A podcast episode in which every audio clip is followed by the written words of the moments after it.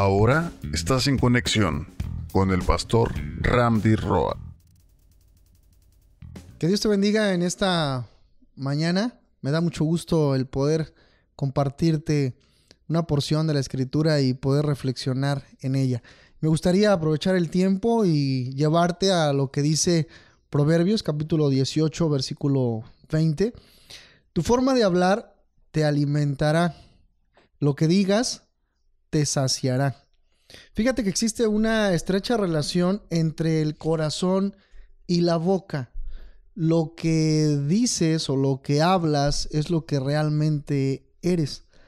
La boca habla lo que procede del corazón y el corazón se alimenta de lo que habla la boca. La boca es la fuente y el corazón son los riachuelos que fluyen de esa fuente.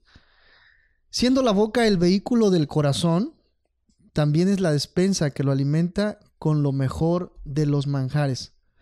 Cuando la boca dice palabras sabias, bondadosas, edificantes, que ayudan al corazón, el mismo se satisface con lo que produce en sus propias palabras, sus propios labios.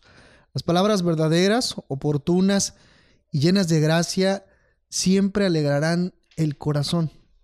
Esas palabras bendicen no solamente a quien las oye, sino también a quien las expresa. Esas palabras alimentan no solamente el corazón de los oyentes, sino también el corazón de aquellos que las proclaman. Qué bueno es ser un portador de buenas nuevas. Qué bueno, qué bueno es ser un instrumento de Dios para consolar a los tristes.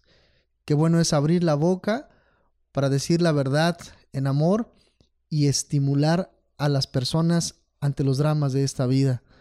Cuando plantamos semillas en la vida de los demás, nosotros mismos cosechamos los frutos de esa siembra. Cuando plantamos buenas semillas en la huerta de nuestro prójimo, vemos esas mismas semillas floreciendo y fructificando en nuestro propio campo.